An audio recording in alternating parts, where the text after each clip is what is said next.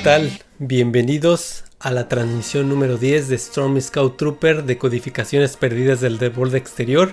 Soy Apolos León, estamos muy contentos de una transmisión más. Seguimos avanzando. Recuerden que estas transmisiones son de Star Wars, de lo que más nos gusta. Hablamos de todo lo que se nos va ocurriendo. Agradecemos tantos comentarios que nos han hecho de qué podríamos hacer, de qué podemos hablar, decir. Les agradecemos mucho y estamos muy contentos de que el Mandalorian ganó 7 Emmys. Entonces, pues una felicitación para todo el equipo de, del Mandalorian. Y quiero saludar a la distancia al coanfitrión de este show, Hervey Hernández. ¿Cómo estás? ¿Qué tal amigo? Muy bien, aquí emocionados ya por la décima transmisión. Tenemos un tema muy, muy especial y eh, antes de empezar, me gustaría mandar un saludo a mi querido alumno Manja Naranja, que él es, este, él es diseñador gráfico, pero se especializó, o más bien le gusta mucho trabajar el diseño conceptual de personajes biomecánicos y droides. Y entonces estoy seguro de que va a disfrutar mucho esta transmisión. Y también aprovechando ya la vuelta, eh, saludar a otra alumna, Alejandra Dávila, que hace un par de semestres me hizo uno de los mejores regalos que me han hecho mis alumnos. Me regaló el R2D2 de Esfero, que es el, que es grande, que se controla con el teléfono. Entonces, este es uno de los mejores regalos que me han dado mis alumnos. Digo es uno porque me han hecho varios que, que están muy buenos y han aportado ahí a la colección. Entonces un saludo para ambos y para todos los demás que nos están viendo en este día. Excelente, pues saludos también desde este lado de la, eh, del borde exterior. Y bueno, pues ya queremos empezar y esta transmisión va a ser de algo que Herbie y yo nos pusimos de acuerdo para hablar, que es de los droides.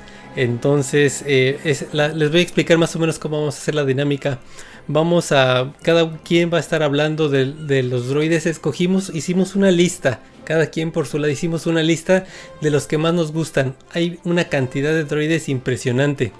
Sabemos que en Star Wars no se llaman robots, se llaman droides. Entonces hicimos una lista de los mejores droides y vamos a ir hablando poco a poco, algunos les vamos a hablar más, algunos menos.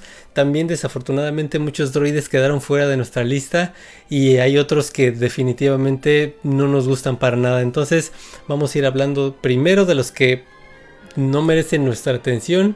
Vamos a ir hablando de 5 de nuestros mejores, luego 5 los mejores todavía y al final vamos a hablar de los 3 de nuestro top 3 sin obviamente dejar de fuera a los que no pudieron entrar en la lista. Así que Hervey, primero, ¿tienes algo que decirnos acerca de los droides por ahí? ¿Qué, qué, nos puedes tú enriquecer antes de empezar? Sí, fíjense que hay mucha literatura de Star Wars eh, sobre los droides. No me refiero a novelas, sino más bien a descripciones técnicas, enciclopédicas, eh, que se han escrito, que son oficiales, ¿no? Entonces a mí me gusta mucho una de Jason Fry, que se llama eh, La vida secreta de los droides, que es esta. Está bien padre, está bien padre este libro. Este, y eh, dentro de, de alguno de sus capítulos o de sus este, contenidos nos menciona las cinco clases principales de droides que existen en Star Wars. Y entonces quisiera nada más hacer un breve paréntesis de este tema y platicarles a nuestros amigos, porque muchos a lo mejor no conocen el tema, que existen cinco tipos de droides en Star Wars. Los primeros son los droides de labor. Eh, los droides de labor son aquellos droides que están diseñados para hacer una tarea específica repetitiva, ¿no? Entonces, por ejemplo, tenemos, eh, recordarán el droide que está en, la, en, el Palacio de Java, en la entrada, que es un, un ojo y su visión, eh, o perdón, es el, guardián de la puerta y su única misión es como estar observando quién llega, ¿no? Y avisar. Entonces eh, nos referimos a este tipo de droides que hacen una tarea repetitiva y entonces tenemos por ahí droides que ustedes han visto en los episodios de las series y en las películas que hacen tareas como por ejemplo eh, ser taxistas, este, ser mensajeros, Eh, uno de los favoritos de muchos, el GNK, que es una batería, su, este, función es dar pila nada más. Y entonces eh, a esto nos referimos con los droides de labor. Y por ejemplo algunos como el mouse droid, que algunos se preguntan qué hace el mouse droid, es un mensajero. Entonces no es un droide imperial, sino que es un droide de labor que existe en el universo. ¿no? La segunda categoría, para irnos rápido con este tema, este, son los droides técnicos. En los droides técnicos este, tenemos a los droides que hacen un trabajo, pero que es un trabajo más de ingeniería, un trabajo más especializado. Este, y tienen la particularidad de que pueden comunicarse con otros droides y este, ¿cómo se llama? Eh, conectarse a sistemas y transmitir señales y decodificar mensajes, codificar mensajes, etc. Entonces, los más famosos en esta categoría pues son los droides astromecánicos que se comunican con las naves, se conectan con el sistema de las naves y, ayudan al piloto. Y este, pero tenemos otros como por ejemplo los droides sonda que hacen otro tipo de, de comunicación diagnóstico y comunicación con un sistema. Eh, la siguiente categoría que tenemos son los droides sociales. Eh, aquí tenemos a todos los droides que son de apoyo y que hacen tareas más humanas, pero siguen siendo droides ellos. Entonces tenemos, por ejemplo, droides meseros, droides secretarias y los famosísimos droides de protocolo, que son traductores principalmente y una especie como de mayordomo, ¿no? En, en, algunos casos. Así es. Este, la siguiente categoría, que es la cuarta, son los droides militares. Los droides militares son evidentemente droides de las Fuerzas Armadas o pueden ser droides también de un cuerpo de seguridad y su misión principal es el combate, es decir, este, son droides que pueden defenderse y atacar y, este, y están capacitados para destruir, para disparar armas, eh, etc. ¿no? Y finalmente tenemos los droides científicos. Los droides científicos son los que hacen diagnósticos especializados de algún área. Entonces, por ejemplo, ahí tenemos a los droides médicos, tenemos al, midwife, que es como la, el droide niñera o droide nana, que es el, de cuando nacen, eh, nacen Luke y Leia, se acordarán. Y este, pero también tenemos no nada más doctores, sino también tenemos, por ejemplo, droides que vemos en los laboratorios haciendo alguna actividad.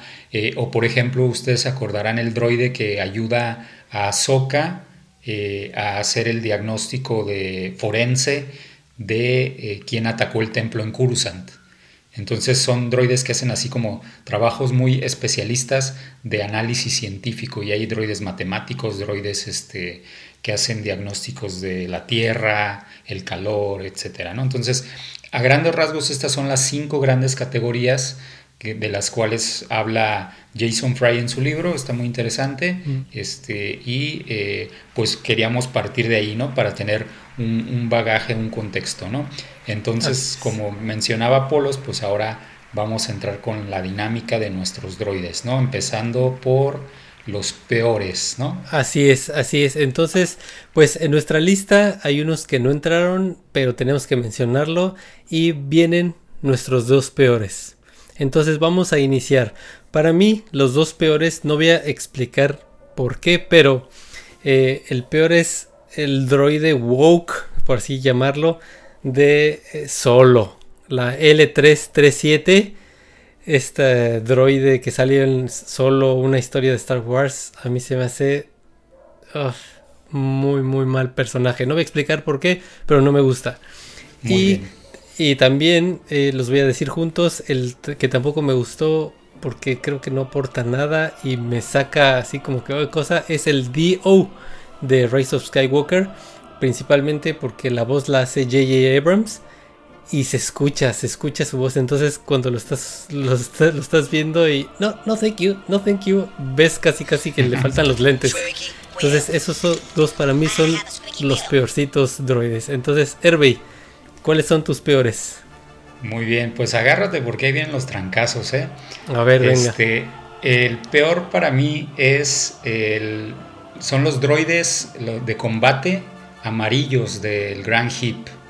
No sé si los recuerdas, ¿no? Son, son mm. este, unos que tenían los ojos así como malos y que parecían un bote de basura amarillo y los ojos malos. Se me hace un pésimo diseño para, entendemos el contexto de esa caricatura, pero se me hace un pésimo, pésimo diseño para ser los más malos ¿no? de la serie.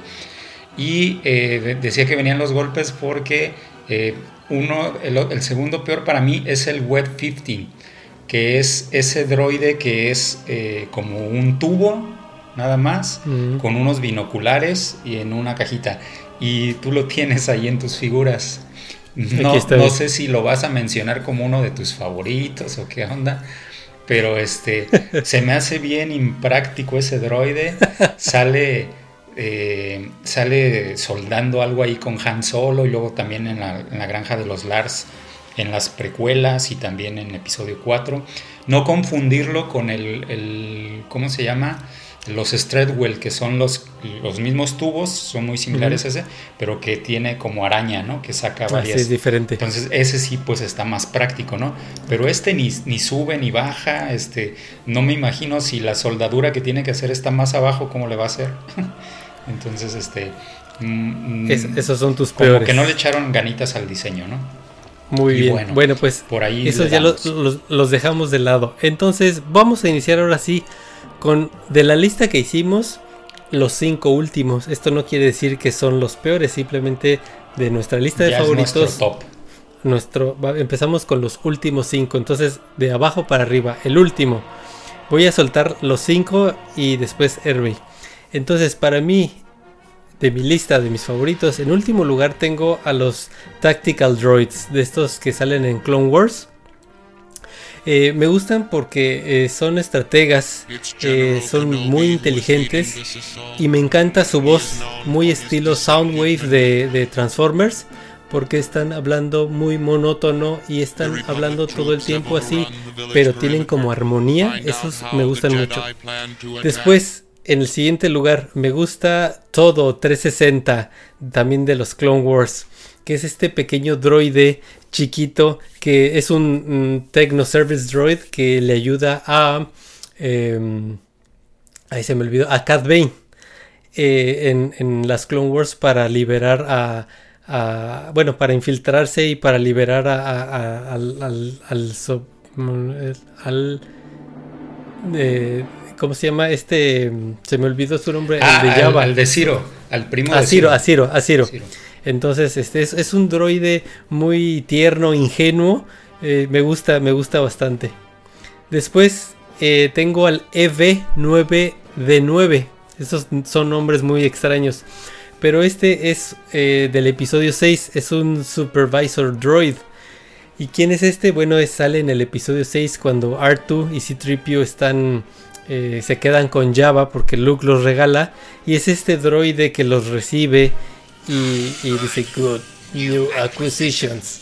Es, un, es un droide así como con un carácter muy fuerte ahí en el calabozo donde tienen a los droides y es un poco cruel. Y algo que me pareció así súper increíble que yo no sabía es que este droide tiene una programación femenina, o sea, se supone que es como un droide hembra, aunque habla así pero es un droide femenino, entonces es muy cruel y fuerte. Entonces es el que le dice a tú, tú vas a aprender tu lugar, pequeñín. Ese me gusta, me gusta mucho y su voz también armonizada, me encanta. Después en el siguiente puesto tengo a BB-8. ¿Por qué? Bueno, BB-8 en el episodio 7 eh, nosotros ya habíamos visto el primer trailer, el teaser trailer, donde él va corriendo en, la arena. Entonces todo el mundo vimos ese trailer y dijimos, pues es un droide eh, digital, ¿no? Lo hicieron digitalmente. Y cuando estábamos en el Celebration, ya cuando nos van a presentar el nuevo trailer, el theatrical trailer, estaba ahí J. Abrams y Kathleen Kennedy. Y antes de presentarlo, dicen, vamos a presentar a nuestro nuevo droide. Y sale ahí BB-8 físicamente. Yo casi casi me tallo los ojos y digo, ¿es esto en serio? Verlo físicamente y rodando con la cabecita arriba moviéndose se me hizo algo increíble. Tanto en las películas no me encanta, pero lo que hicieron para filmarlo, pues eso es increíble. Y bueno, ya para terminar mis, mis cinco droides, está el TT-8L, que es exactamente este que estabas mencionando, Herbey. En el episodio 6, este droide portero de, de, de Java cuando va este Artu y C-Tripio con la voz electrónica ¿no? También que también lo vemos en, Mandalorian. Así es, exactamente. Su voz grave y en el idioma jutese, ¿no? Entonces, este, ese de niño me encantaba así. Y se ríe y se retrae. Entonces, bueno, esos son mis cinco últimos droides de mis favoritos. A ver, venga. ese último que mencionabas, estuve a punto de meterlo en mis peores droides. Ándale. Pero bueno, ya hubieran sido dos, ¿no? Este, ok, entonces nos dijiste de tu lugar 13 a tu lugar 9, ¿no? Así es. Este, yo ahora voy con mi lugar número 13.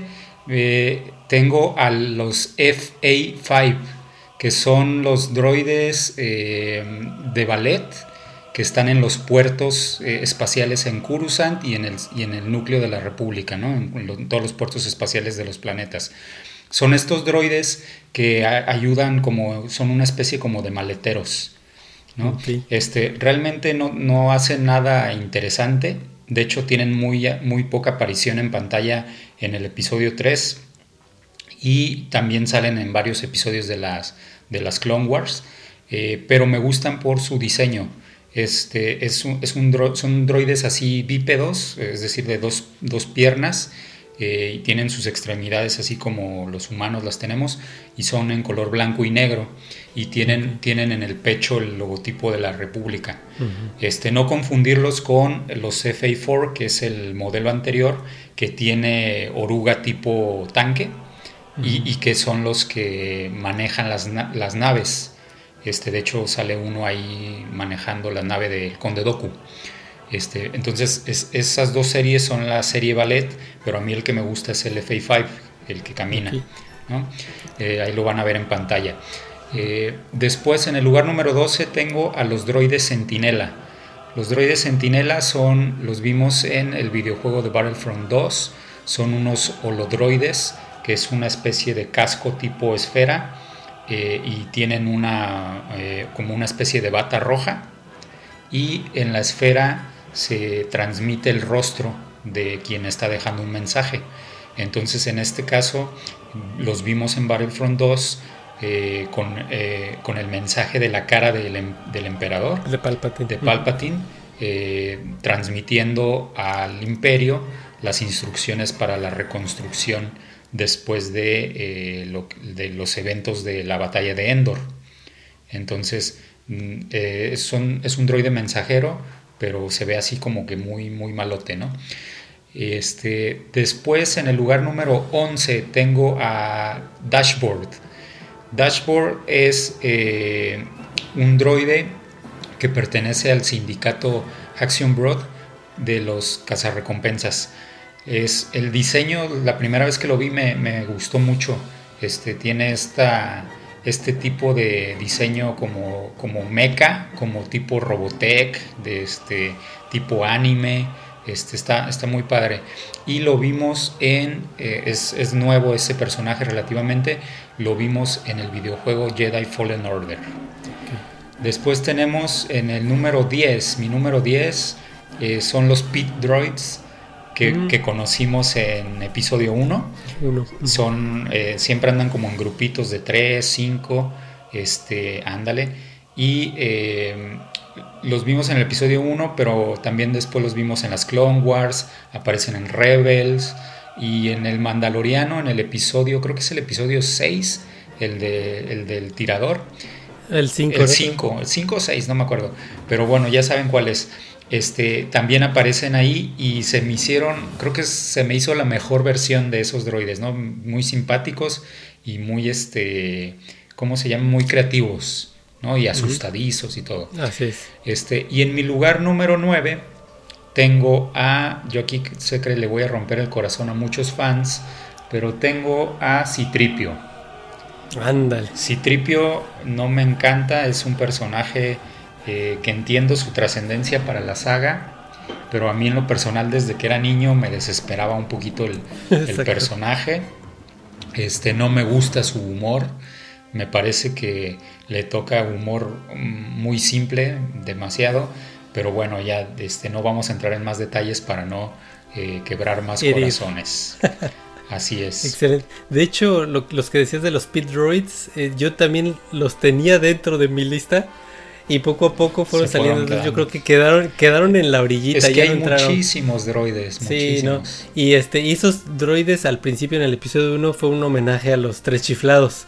Y de ahí se les empezó a dar así como que esa comicidad. De hecho, en el Mandaloriano hasta están jugando Sabaco, algún juego de cartas, ¿no? Pero están, están muy buenos esos. Ok. Entramos ya un poquito más, se está apretando la lista y vamos a los siguientes cinco, cinco mejores. Del 8 al 4 vamos a hablar. Así es, en el 8 yo tengo a los droidecas del episodio 1. There are not much for droidecas.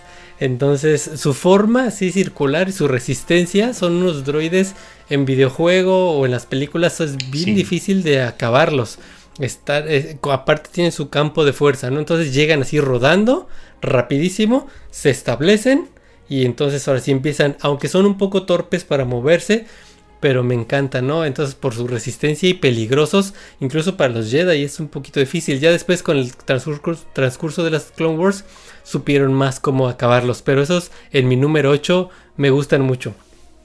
Después en el número 7 eh, tenemos al Imperial Probe Droid estos del episodio 5, donde Vader manda, está buscando a Luke y a los rebeldes. Entonces manda cientos de, sondas a, toda la galaxia. Y pues son estos droides que hacen este sonido de Entonces andan ahí flotando. Y su sonido muy característico de eh, me, gustan mucho este, físicamente y el sonido, ¿no? Y el trabajo que hacen es transmitir, ¿no? Tú estabas mencionando ahorita ese tipo de droides, transmiten y su trabajo es ese, enviar señales y hacer reconocimiento. Y hay un detalle, hay como una teoría, yo estoy 50-50, 50-50, no sé si es verdad o no. Se supone que eso que hablan, mm, este, C-Tripio dice que es una transmisión del imperio, ¿no? Pero parece que están hablando inglés. Entonces hay una teoría que están diciendo base, encontré la base rebelde. Este, ah, regrésenme si, si, si, me están escuchando. Parece que dicen eso. Hay ahí unos videos en YouTube que parece que es la voz de estos droides y están en inglés. Entonces se supone que están en inglés, pero bueno, eso lo dejo ahí. No sé si sí o si no. Entonces, en el número 6 tengo a AP5, AP5 de Rebels. Lo poco que me gusta de Rebels. Es este droide de protocolo que se encuentra a Chopper. Es, digamos, muy similar a Tripio, pero es con una cabeza así un poquito más alargada. Y hemos visto muchos de este tipo de droides en las películas, siempre de fondo en el background, con una cabeza más como alienígena. Es un droide de protocolo, tiene el cuerpo prácticamente de Citripio pero este droide en específico es muy responsable y es incomprendido. También su voz es muy propio.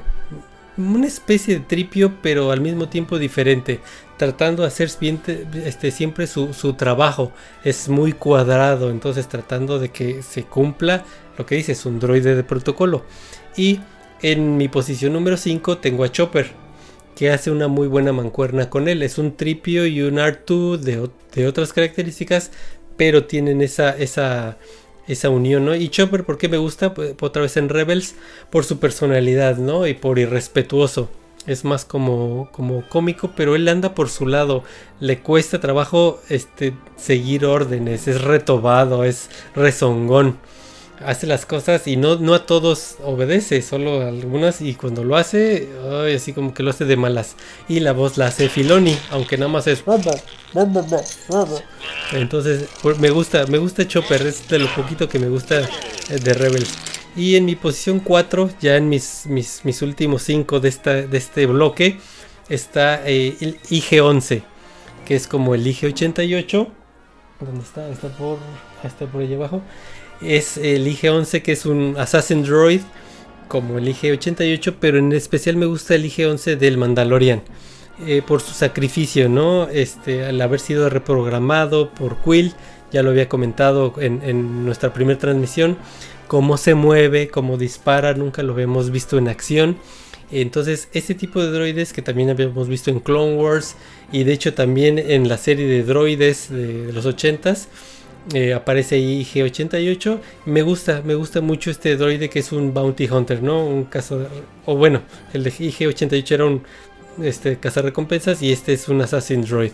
Así que ahí me quedo con mis del, del 8 al 4. Muy bien. Bueno, pues yo voy con mi octavo lugar. Mi octavo lugar son los droides comando, que son la serie BX.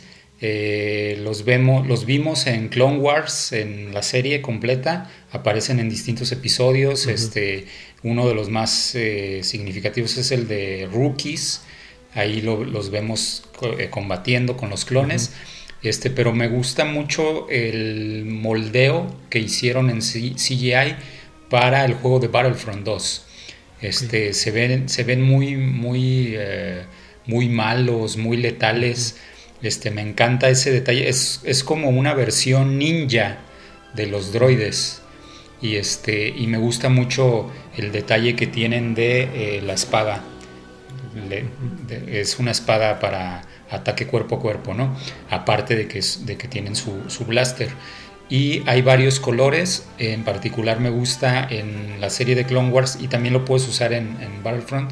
Hay un color blanco mm. con este que tiene una marca aquí de disparo.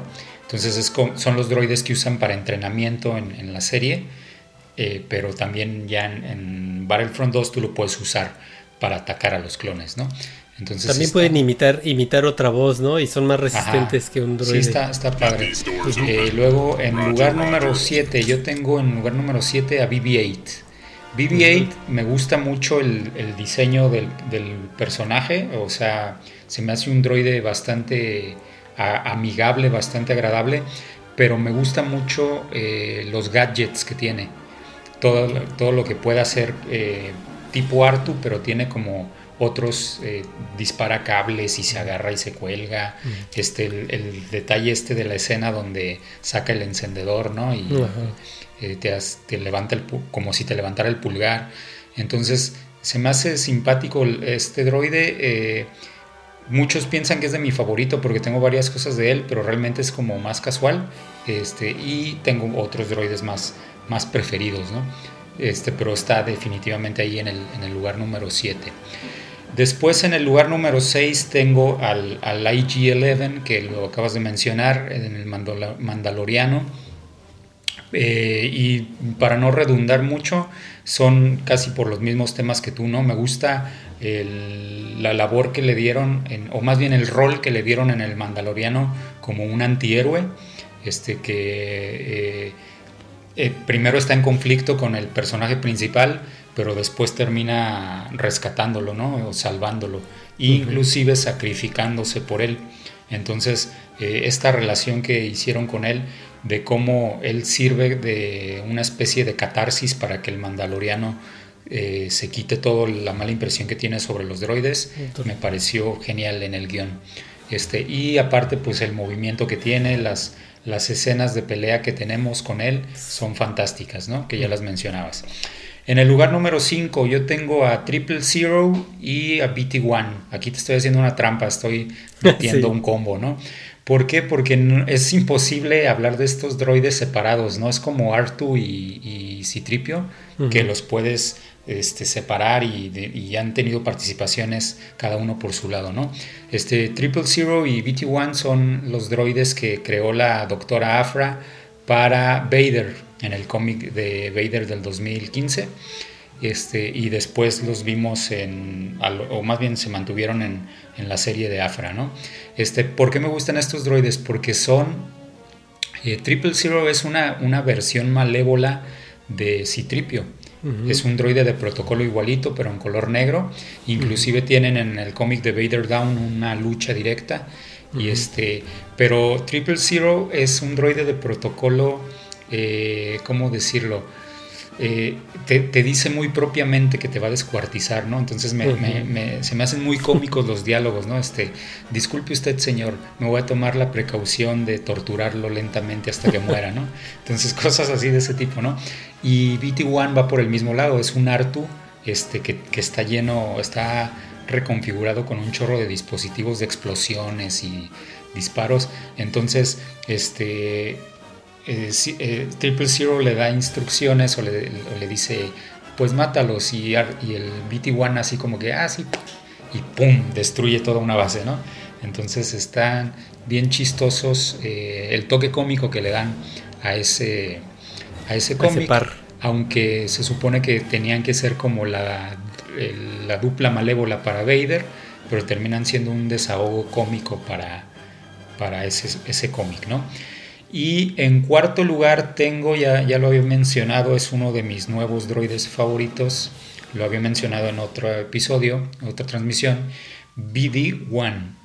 BD-1 es el eh, droide que aparece en Jedi Fallen Order ayudando a Cal Kestis para hacer las misiones que, que, él tiene que desarrollar a lo largo de la trama.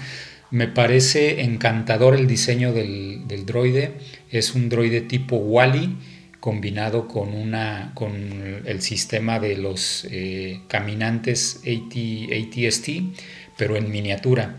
Y, este, y, tiene a lo largo de la trama unas líneas que hacen que te cautive y, le dan ese toque emotivo a la relación que él tiene de amistad con Cal Kestis. Entonces hace muy disfrutable el juego. En esos momentos en que Cal Kestis se desplaza de un lado a otro, hace muy ameno, muy llevadero cómo van conversando y platicando. Entonces me recuerda mucho a la relación de Luke con, con Artu, de amistad. Entonces, este, por eso me gustó ese droide. Entonces, hasta ahí vamos al número 4. Ah, ok, bueno, pues ya nos estamos acercando vertiginosamente a nuestro top 3. Pero antes vamos a hacer una mención honorífica de aquellos droides que no alcanzaron a entrar en nuestra lista. No vamos a explicar por qué nos gustan, simplemente cuáles son y dónde salieron. Entonces mi mención honorífica son tres droides. El primero es Forlom. Es este droide también Bounty Hunter que sale en el episodio 5. Eh, cuando, cuando dicen, ah, Bounty Hunters, we don't need that scum. Es un droide de protocolo asesino, ¿no? También eh, no entró en la lista el B1B, que es un Medical Droid del episodio 5. Cuando Luke se está recuperando del ataque del Wampa, eh, pues es ese droide que ayuda a Luke a recuperarse. Y, en, y, honorífica que casi entra, no sé cómo lo verá Roy, pero este droid, el, el GNK Power Droid, que es este cubo de basura que va avanzando con sus piernas gordas como de de resorte casi casi y lo, lo, único para lo que sirve es para darte energía, ¿no? Entonces siempre desde niño se me hizo, se me ha hecho muy como chafa de decir esto que es de Star Wars, pero al mismo tiempo este funciona porque es el droide que todo el tiempo va ahí pues, estorbando, pero pues da energía, ¿no? Y esa es, Mi, mi, mi, lista de los que casi entran. Y es de los favoritos de muchos fans de la vieja guardia, ¿no? Entonces está, está padre. Bueno, yo en mis menciones honoríficas eh, tengo al droide Sonda, que ya lo habías este, mencionado, el, el Viper Pro. Eh, aparece en episodio 5, como ya mencionabas, y eh, me gusta por su diseño, el diseño en sí, ¿no? Y, el efecto que hicieron, o cómo lograron en su momento el efecto para que pareciera que flotaba, ¿no? En aquella época. Eh, la otra mención honorífica se la doy a Libo, que se llama, tiene un nombre bien raro que es eh, LE-BO2D9, ¿no? Este, pero todos lo conocen más bien como Libo, que es el, el droide copiloto de Dash Rendar en Shadows of the Empire. En el videojuego no lo vemos hacer mucho, lo vemos más bien en las cinemáticas, pero lo vemos un poquito más en eh, los cómics de Shadows of the Empire. Entonces me, gusta, ¿no? Y mi, última mención honorífica es para Proto One. Proto One es un droide que aparece en la serie Star Wars Droids en el episodio número 4 y es un droide viejito. Este que se supone que es tan antiguo que nadie ya no existe nadie en la galaxia que lo pueda reparar. Entonces él se autorrepara solito y, este, y tiene ahí una, una en, ese episodio nada más aparece y tiene una trama ahí con que ayuda a Artu y a Citripio a escapar de Boba Fett. Entonces está, está padre ese episodio y este y el diseño pues está no, no es del, del, otro mundo pero me gusta el personaje está entrañable. Ok. Bueno pues qué te parece si entramos a nuestro top 3 pero esta vez sí los especificamos un poquito más entonces voy a hablar de mi tercer lugar. En tercera posición yo tengo a K2SO este y Security Imperial Droid serie KX que sale en, Rogue One, que anda con Cassian Andor. Y este en, la cuestión de diseño, eh, Doug Chen, que es quien hizo todos los diseños para el episodio 1 y pues ya se quedó ahí en Lucasfilm, eh, buscaba un droide como de protocolo, estilo tripio, ¿no? Uno, negro que estaba buscando. Y hicieron muchos diseños y no quedaba y no lo encontraban. Entonces mejor se fueron a las bases con, con diseños de Ralph McQuarrie y encontraron un droide un poquito más alto con este brazos más largos, piernas más largas y de ahí lo cambiaron, lo rediseñaron para que terminara siendo este nuevo Security Imperial Droid. Eh, entonces, definitivamente su personalidad ácida me encanta. Eh, al ser un droide es, es, flemático. ¿Por qué? Porque no se da cuenta de lo que dice, no le importa. O sea, él suelta y va directo, te dice las cosas como son, es muy ácido. Eso a mí me gusta mucho. Y la voz, eh, la caracterización que le dio Alan Tudyk es algo único. Por ejemplo, en el momento cuando le da la bofetada a Cassian Andor, ¿no? Y le dice, y hay otra más por si, si quieres otra. Entonces, este, es, ese tipo de cosas es algo muy fresco, muy, muy, muy nuevo. En general me gusta su, su, su, su actitud, ¿no? Su carácter. Y aparte mi esposa dice que me parezco un poco a él, alto, desgarbado, brazos largos, piernas largas, flacas. Entonces, este, todo eso también me gusta. Y lo que más, más, más, más me atrapa es la animación que le dieron a sus ojos la expresión que tiene eh, K2SO, trataron de hacer lo mismo que se hace con Tripio, pero diferente. Eh, y lo voy a explicar un poquito. Eh, este droide en su cara pues no tiene expresión, no, no, no habla, no, no, bueno sí habla, pero no, no articula la boca. Y sus ojos pues le dieron una, un movimiento. Entonces cuando él está hablando, voltea a ver para aquí o está diciendo, eso da la expresión al personaje, sin, sin que haya otras facciones que nos digan qué es lo que está haciendo. Pero eso está increíble, cómo pudieron hacer para que el movimiento o, la pupila, por así decirlo, nos diga qué es lo que está pensando, diciendo. Entonces eso para mí me, me hace excelente. Y bueno, pues ya como último es su sacrificio. Yo diría que es de los mejores de Star Wars. Em, no, quiero ponerlo al nivel de Vader, sacrificándose por su hijo es diferente. Este sacrificio de K2SO es, es, es, es importante, pero es más emotivo, ¿no? Ya ahí arrodillado, sintiendo los disparos encima, mientras le está explicando, súbete y encuentra los planos ya al final ya no queda nada, ya no hay más defensa, ya está ahí tirado. Y finalmente dice goodbye, o sea, nos vemos, destruye y cae ahí y sus ojos se apagan. Entonces, por esto, ahora a mí entra en mi posición número 3. Muy bien. Bueno, pues yo tengo en mi lugar número 3 a Chopper, que tú lo tienes bien bajo y estás mal, ¿no? No sé qué te pasa. Este, Chopper, ¿por qué lo tengo tan, tan rankeado tan alto? Es, yo creo que es lo mejor de Star Wars Rebels. Eh, ya mencionabas tú ahí algunas cosas de su carácter. Este, Filoni decía eh, que Chopper, eh, perdón, que R2D2 es como tu mascota perrito y que Chopper es como tu mascota gato. Este, hablando un poquito de este carácter, ¿no? Que tiene como irreverente, que te molesta, que, este, eh, que es gruñón. Entonces, eh, a mí me, gusta me gustó el robot desde el primer episodio que lo vi, no tanto por su diseño en sí, eh, porque el color naranja que tiene original, de hecho por eso me gustó este Funko, porque es cuando se disfraza para entrar a, una base imperial, ¿no?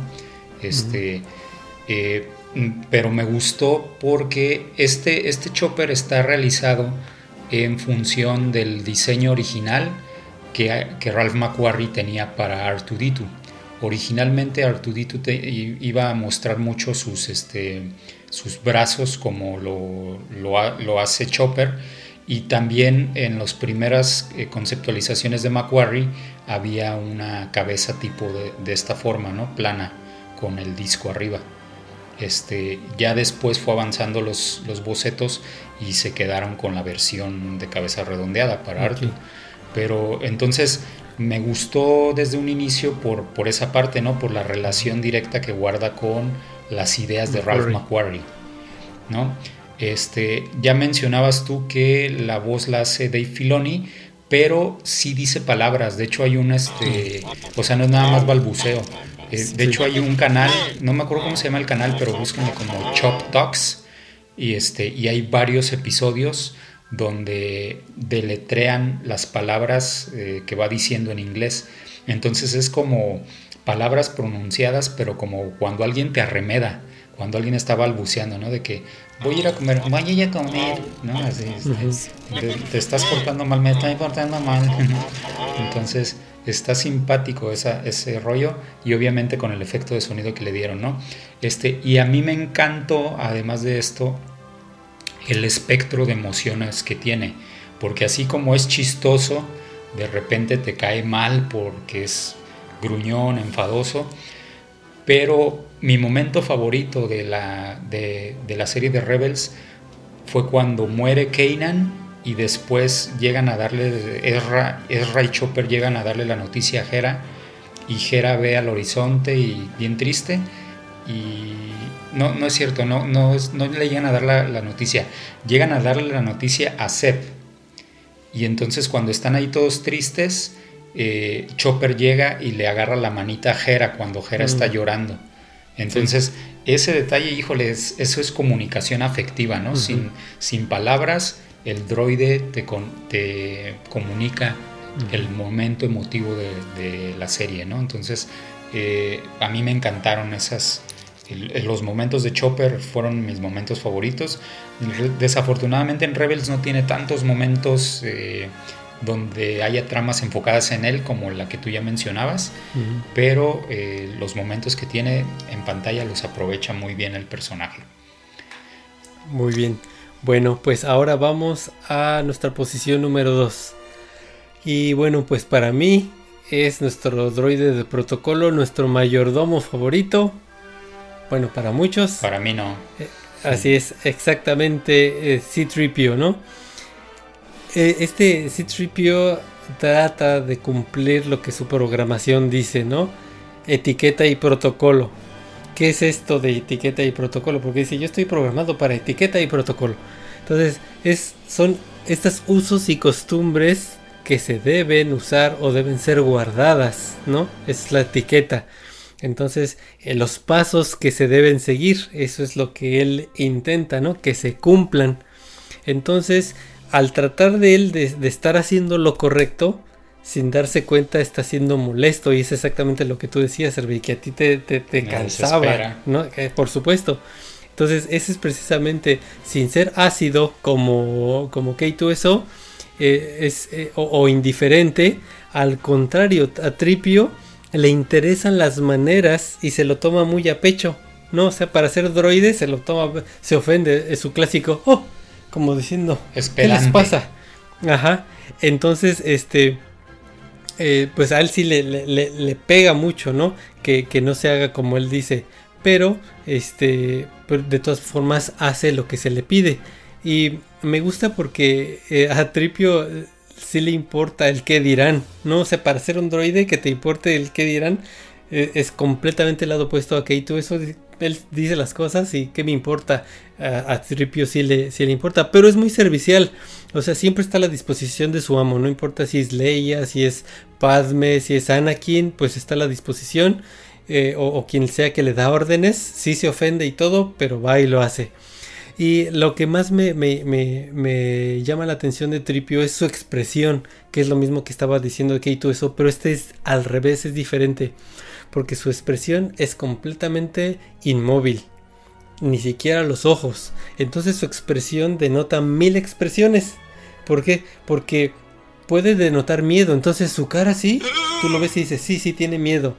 O lo ves así y dice, eh, tiene incertidumbre, no sabe qué es lo que va a pasar. O se indigna y se voltea y tú lo ves y dices, sí, parece indignado. Su, su, expresión denota muchas expresiones, cuestiona, está preguntando y como todo eso es, es bien interesante. Y estoy agradecido que este personaje eh, haya salido en el noventa y tantos por ciento de todas las películas, ¿no? Y que haya sido interpretado siempre por la misma persona, que es Tony Daniels. Entonces este, este Anthony Daniels, eh, pues es la mitad de Tripio, o sea, él le dio la vida eh, con su voz, con, su actuación, a diferencia de Chewbacca, pues Chewbacca pues era Peter Mayhew, pero ahorita ya es interpretado por otro actor. Entonces realmente Peter Mayhew no hablaba, sino pues es, es, es puede ser eh, personificado por alguien más. Los movimientos pueden imitarse, pero pues yo agradezco que siempre haya sido Anthony Daniels, ¿no? Y a mucha gente le disgusta la personalidad de Anthony Daniels. ¿Por qué? Porque él nunca se quita del personaje, él siempre es tripio.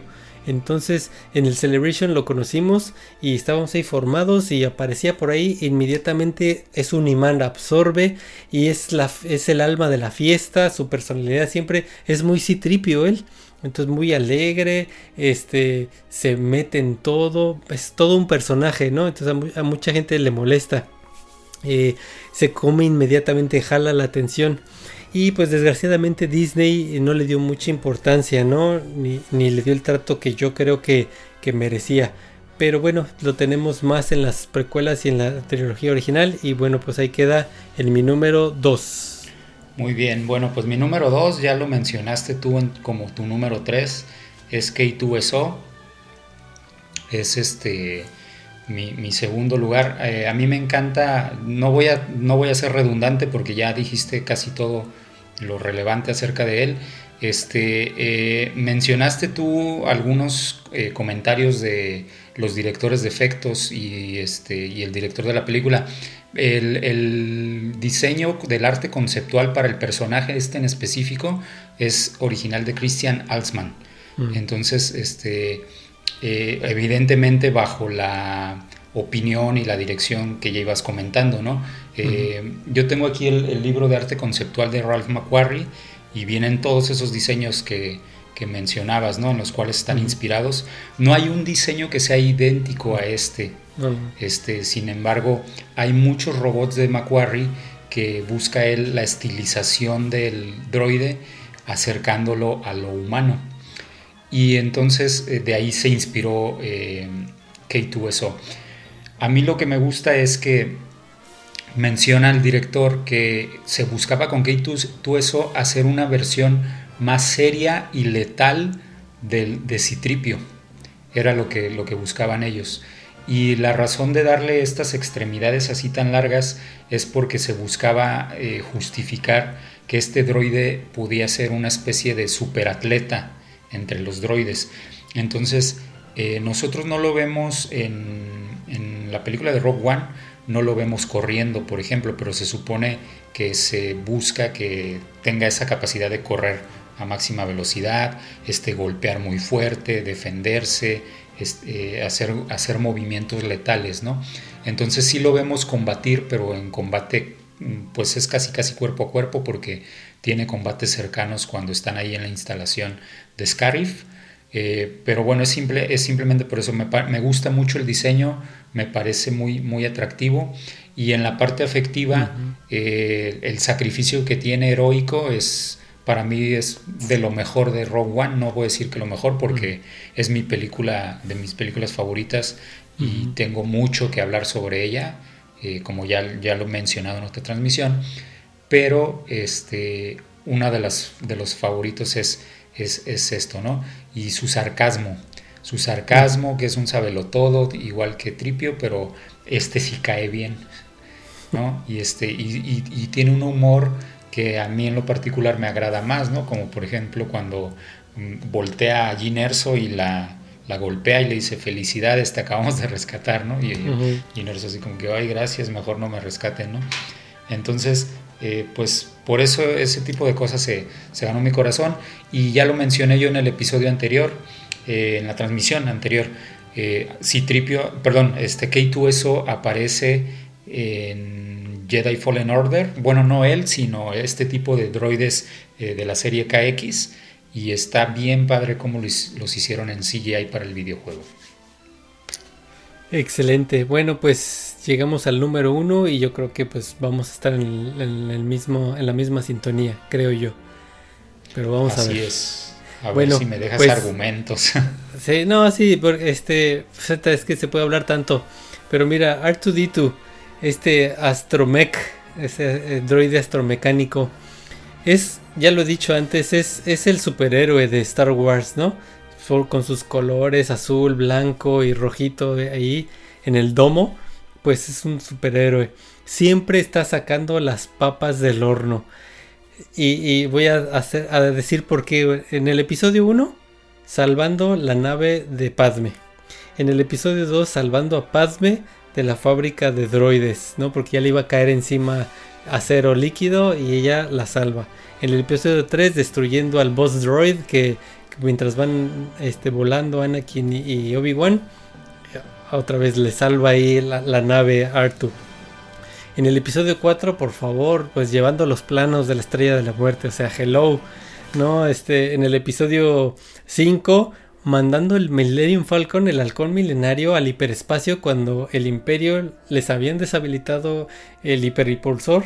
Entonces llega Artu, deja botado a Citripio y activa y vámonos. No, o sea, por favor. Y en el episodio 6, pues guardando el sable de Luke, ¿no? Luke le dice, ay, guárdalo, oh, mijo, para cuando sea el momento especial, me lo das. Entonces, pues es un superhéroe este, este, este eh, Artu. Y es bien interesante porque no habla, o sea, no, no, no, no se le entiende, pero pues sí habla, ¿no? Porque está, está diciendo con, con sonidos, se comunica con ruidos, con estas expresiones que, que aún así entendemos, ¿no? Como, con, como el... O, y cosas así de que tú entiendes más o menos cómo se está sintiendo. Y este cada droide de los que hemos estado viendo tiene lo suyo, ¿no? A uno similar a otro, que se parece uno a Chopper, que Tripio se parece a K2SO. Entonces cada uno tiene su personalidad y una de las, de las cosas de la personalidad de Artu pues son los sonidos de Ben Board, ¿no? Que son sonidos como de bebé robotizado, ¿no? Metidos ahí en un teclado, son excelentes, son de los mejores. Y Artu pues es un icono de Star Wars, o sea, aunque hay muchos iconos de Star Wars, este, pues es una de las mejores figuras. Y, hay algo que no me gusta de, de, Artu en el episodio 4 cuando todavía estaba Kenny Baker metido. Este, pues lo hacen que camine así, entonces se le ven ahí sus piernitas de Kenny Baker caminando, eso no me eh, encanta. Y ya por, por último, esto lo voy a dejar así al aire. No sé si me gusta o no me gusta que vuele estoy igual 50-50. Por un lado digo, sí, está chido. Y por otro lado digo, no, ¿para qué voló? Entonces no sé, no entiendo si está bien o no que vuele. Y bueno, Disney, o mejor dicho, J.J. Abrams, este, siendo un fan de Star Wars, lo manda a un rincón en el episodio 7 y le da protagonismo a BB-8, ¿no? Entonces ahí yo dejo esto y vamos a ver qué tienes para decirnos de Artu. Sí, pues también definitivamente Artu es el, número uno para mí. Eh, uno de los motivos más fuertes eh, de conflicto que yo tengo con la última trilogía es precisamente esto, el, robo de protagonismo. O sea, está, bien BB-8, pero por eso no me encanta, porque le robó el protagonismo a Artu. Y no es nada más eh, por gusto propio de que queríamos ver a Artu en pantalla para George Lucas Artu era importante, de hecho él, consideraba en algún momento que Artu iba a ser como el, una especie de narrador, ¿no? Entonces yo me imaginaba que iba a acabar toda, toda la serie, o más bien toda la saga, y íbamos a ver a Artu como contándole la historia a través de, una, de un holograma a las nuevas generaciones, algo, algo así, ¿no? Entonces, lo, como bien dices, lo arrinconaron. Este sí aparece ahí en el episodio 7 como que, ah, yo tengo una pieza para que BB-8 complete el mapa y encontremos a Luke. Este, en el episodio 9 ridículo lo mandan nada más a, eh, en la nave con Han Solo y digo con Han Solo, con este, en el Halcón Milenario, con Chewbacca y con este Lando por los refuerzos, pero realmente no tiene un rol protagónico, ¿no? Entonces, este, por, por ese lado no, no me encantó cómo lo relegaron, ¿no? Y me dolió mucho. Pero bueno, ¿por qué sí me gusta Artu? Eh, principalmente me gusta, ya lo mencionabas tú, ¿no? El diseño, el, diseño visual es muy atractivo, este, no sé, desde niño algo tiene de magia este, este personaje que, te dan ganas de tenerlo, ¿no? De, agarrarlo y este, es como agradable a la vista, es muy agradable a la vista. Eh, yo me enamoré de él desde que lo veía en la serie de droides cuando era niño. Eh, aunque era un Artu mm, un poquito diferente porque por la animación como que se estiraba como si fuera de goma y no me encantaba eso pero bueno el personaje siempre me ha gustado no eh, me gusta mucho también el, espectro emocional que tiene que ya lo mencionabas. A diferencia de Chopper y de los otros eh, droides que hemos mencionado donde hablan para darles sus expresiones desde el inicio Ben Bird ya sabía que tenía el reto de que Artu no tenía... De hecho hay un detrás de cámaras donde dice, mi, principal reto o el reto más grande en todos los sonidos de Star Wars fue Artu, porque yo necesitaba comunicar expresiones sin tener ojos ni bocas. Entonces el droide, el droide no me da eso, lo único que me daba es el rango sonoro y el movimiento de la cabeza, la rotación. E, era todo lo que yo tenía para trabajar. Entonces lo que decidió Ben Bird, como bien mencionabas, fue grabar sonidos combinados con eh, o más bien meterlos un teclado y modularlos ¿no? con sintetizador. La mayoría de los sonidos son sonidos vocales hechos por Ben Bird. Sí tiene sonidos de bebé, como mencionabas también, pero la mayoría son hechos por él, este, haciendo expresiones, silbando, este, dice, oh, wow, eh, cosas de ese tipo, ¿no? Expresiones así. Eh, y a mí lo que más me gusta de Artu, pues es esa parte, ¿no? La parte sonora. De hecho, hasta compré en alguna ocasión que fui a Disney, compré este libro que se llama Cómo hablar con Artu. Y está bien padre porque, este, por ejemplo, dice, ¿cómo hablaría Artu en esta situación, ¿no? Entonces dice, ¿cómo hablaría cuando lo atrapan haciendo algo malo, ¿no? Entonces trae su sonido. Y este, y cómo hablaría, y así son diferentes, ¿no? Cuando cumple una tarea del hogar, ¿no? ¿Qué haría? Y entonces está, está padre, trae así sus botoncitos. Y ahí le vas picando y tiene todos los sonidos clásicos de Artu. El más icónico, pues es. Sí, ¿no? Y Excelente. este, ¿no? Que es el que yo hasta lo tengo de, de tono de celular. ¿No? Entonces, esto es lo que más me gusta de Artu, los sonidos, pero no, no los sonidos en sí como, como logro técnico, sino como logro emocional, como, como logro crear un lenguaje nuevo para este personaje, ¿no? Y en ese sentido de lo emocional, yo disfruté mucho el episodio número 5, las escenas de Deigoba, cuando yo creo que es cuando se estrecha la relación entre Artu y Luke cuando se quedan varados en Dagobah. Pero en, esos diálogos que ellos tienen y, ver a Artu así como triste, o más bien escucharlo como triste, y luego como emocionado cuando usa la fuerza, este, entonces le da, le da un toque a la amistad que tienen entre ellos. Entonces Artu me gusta por eso, porque es el mejor amigo de Luke. Eh, de hecho, los droides astromecánicos se supone que están hechos para ser el mejor compañero del piloto. ¿no? Y Artu lleva eso a otro nivel y se convierte en el mejor amigo de Luke. Pero luego en las Clone Wars también lo hicieron el mejor amigo de Anakin. Entonces, eh, digamos que Luke tiene, digo, eh, Artu tiene esa historia de ser el mejor amigo del papá y el mejor amigo del hijo. ¿no? Entonces, hubiera estado bien padre que se mantuviera un rol protagónico ya en la nueva trilogía, pero pues me, lo frenaron, ¿no? Entonces, este, el diseño, como bien mencionábamos hace ratito, originalmente desde los primeros bocetos de Ralph McQuarrie ya estaba concebido un, Artu, fue evolucionando hasta la versión que tenemos. Y ya el, culpable de hacer la producción del, del droid en sí fue Tony Dyson. Hicieron, si no me equivoco, fueron siete versiones de Artu para la primera película, dentro de las cuales dos versiones eran versiones huecas para que pudiera haber este Kenny, Kenny Baker y también después, eh, ¿cómo se llamaba el otro? Jimmy B, si no me equivoco. El, eh, porque no nada más eh, Baker fue, fue el que estuvo dentro de Artu, también más, más adelante estuvo, sí, Jimmy B se llama. Entonces, teníamos esas dos versiones y también otras versiones que sí tenían ya componentes electrónicos, pero recordarán en los detrás de cámaras cómo tuvieron complicaciones para grabar en el desierto y luego en la nieve.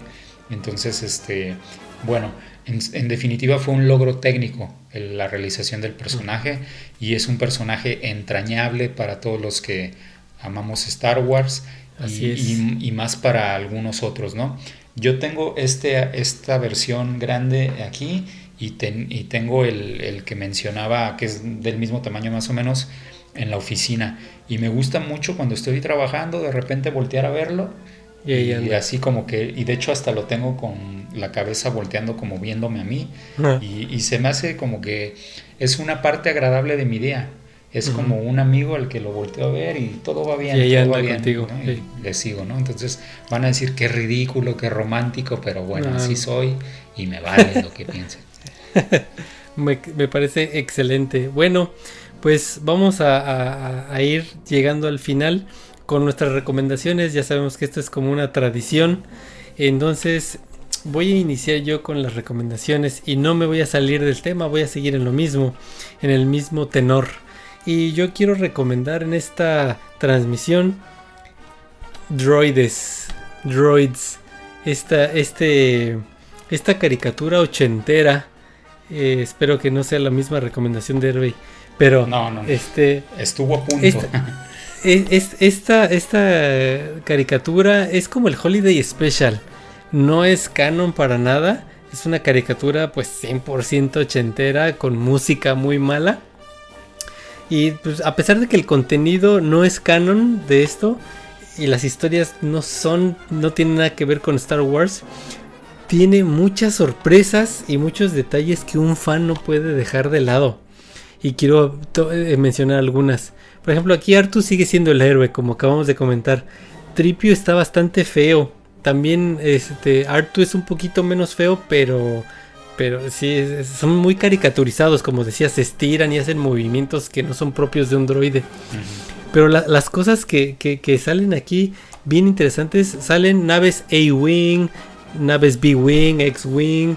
Sale IG-88, el droid que estamos hablando. Sale un Medical Droid. Los efectos. Así es, los efectos especiales son los originales de las TIE Fighter, de los disparos, son los originales de las películas. Este. Hay mini, mini barcazas de, de, Java, como donde, donde va Java, pero son chiquitas. Entonces son cosas, detalles que aunque la historia no, sirve para nada, pero esos detalles son bien importantes. Sale la banda de Max Rebo, las que están ahí con, con, Java también me parece. Una Corellian Corvette que es como el Tantive 4. Los pop salen unos prop droids como los de Mol del episodio 1, salen bien similares. Sale una especie de holocron. Salen también los prop droids, los del episodio 5, Stormtroopers. Hay un estadio que es estilo el episodio 1, aunque no son de pods, pero son como de caballos o un caballo espacial. Pero también los, los, que, los que van anunciando son dos como, como aliens, igualito que el episodio 1. Entonces son cosas que, que, que, van como de la mano, ¿no? Este, algo que me da mucha risa es que sale un pirata malo que se llama Kaibo Ren. o sea, y manches, o sea, qué onda. Este, y aparece aquí un, lugar que se llama Bogden. Y Bogden lo menciona Jango Fett en el episodio 2 cuando está hablando con Obi-Wan. Y le dice, no, este, a mí me reclutó un Lord Tyrannus en las lunas de Bogden. Y aquí hablan de esas. Entonces hay ciertas cosas que sí llegan a ser canon. Y este, y también hablan de una misteriosa región que se llama The Cloak of the Sith, la capa de los Sith. Y cuando en, en la trilogía original nunca se habló de Sith como tal, entonces, bueno, esta es mi recomendación. Este no es muy buena, pero tiene unos detalles que no, no, no, no la dejen de lado. esta serie que mencionabas, este, aparece al, final, el, se convierte, bueno, no se convierte, hicieron una película, ¿no? Que es la del Grand Hip, que es el episodio largo. Y este, aparece uno de los, en esta serie que mencionabas, Artu y Tripio tienen diferentes amos, que, que son lo que no es canon, ¿no? Y uno de ellos es Mungo, no me acuerdo cómo se apellida, Mungo, Mungo algo, ¿no?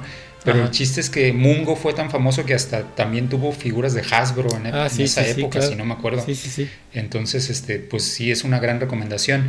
Y hay un canal de YouTube que se llama Maqueda Ramone, Maqueda con K, y, este, y tiene los 15 episodios de ahí, en línea. Entonces, por si no la encuentran o no la quieren comprar, este, busquen Maqueda Ramone y tiene ahí los episodios, nada más que están en español de España. Uh, entonces, bueno. Y, también está la serie de Ewoks ahí.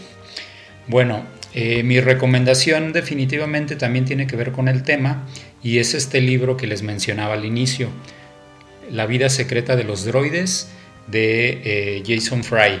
Eh, me gusta mucho este libro porque yo lo compré en Disney una vez, de las, de las muchas que he ido, pero lo pueden encontrar en línea por eBay. La verdad no está económico, pero está bien, eh, muy bien hecho.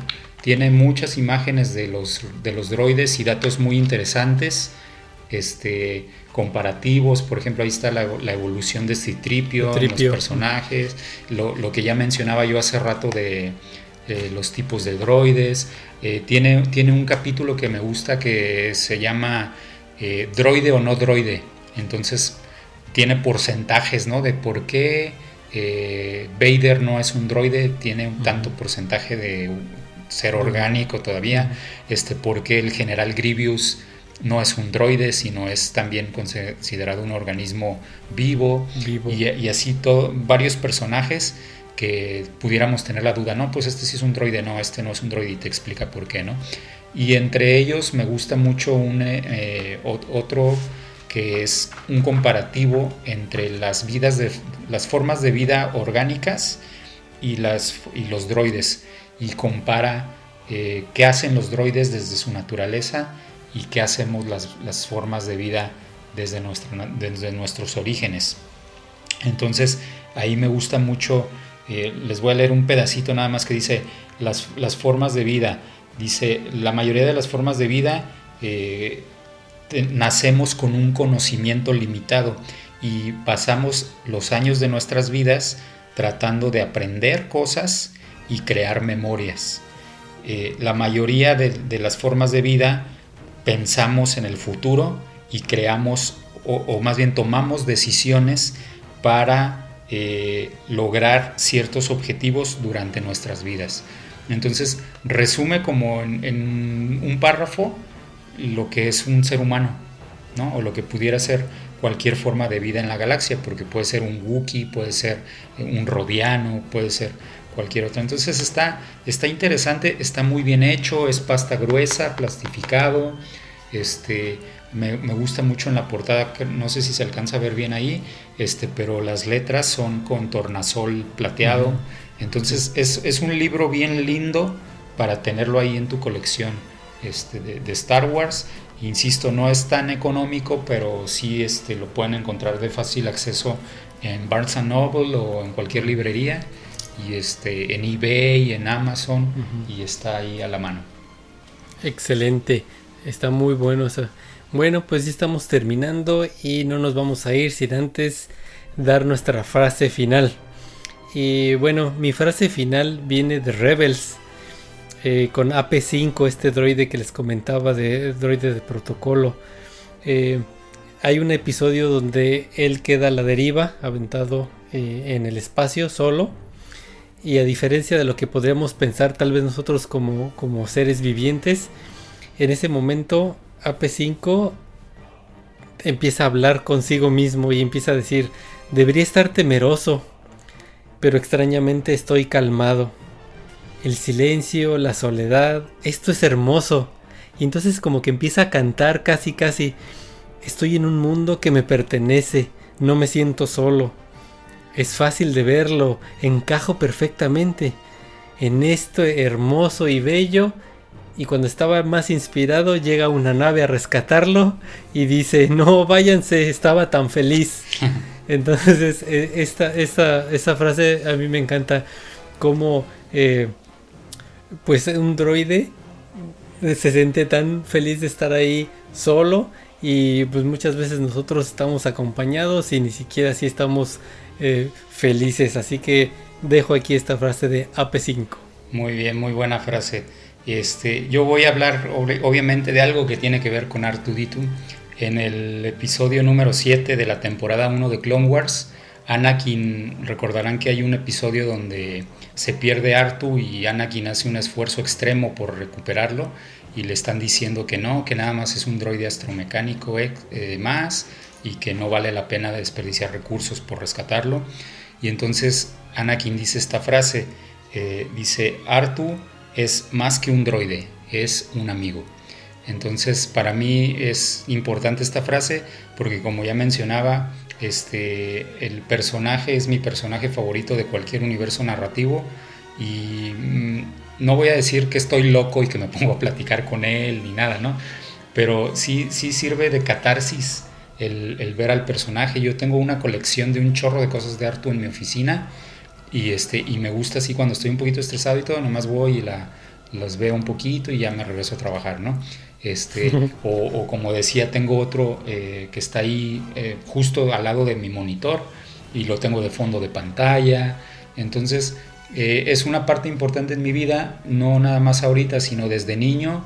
es, es creo que el juguete y el recuerdo más entrañable que tengo de mi diversión.